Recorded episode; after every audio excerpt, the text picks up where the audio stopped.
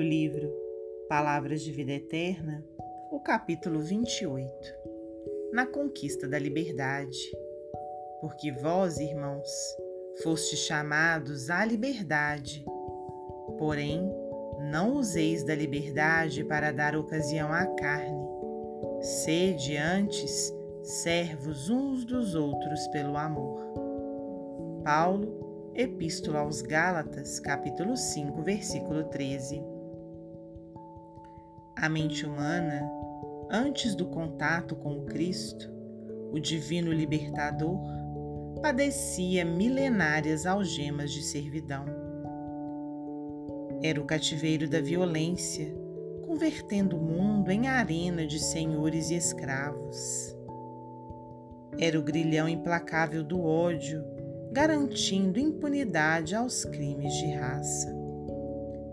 Era a treva da ignorância, aprisionando a inteligência nas teias do vício dourado. Era a obsessão da guerra permanente, encarcerando os povos em torrentes de sangue e lama.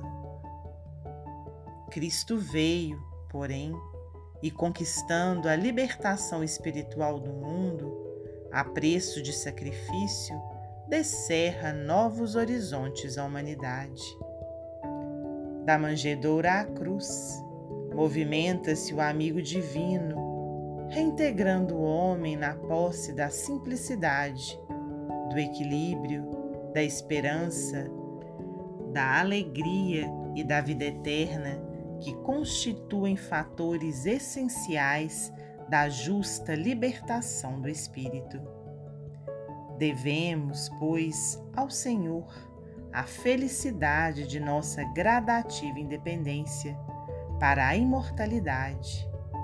Entretanto, para atingir a glória divina a que estamos destinados, é preciso saibamos renunciar conscientemente à nossa própria emancipação sustentando-nos no serviço espontâneo em favor dos outros, porquanto somente através da nossa voluntária rendição ao dever, por amor aos nossos próprios deveres, é que realmente alcançaremos a auréola da liberdade vitoriosa.